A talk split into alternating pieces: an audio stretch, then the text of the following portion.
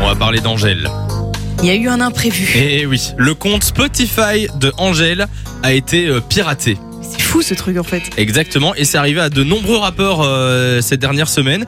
Et cette fois-ci, c'est euh, au tour d'Angèle. Alors, piraté par euh, un rappeur amateur. Qu'est-ce qu'il a mis dessus à votre avis Euh, bah une chanson, j'imagine. Il a mis un de ses sons, effectivement. Est-ce que vous voulez l'écouter Allez. Balance. Ouais, ouais.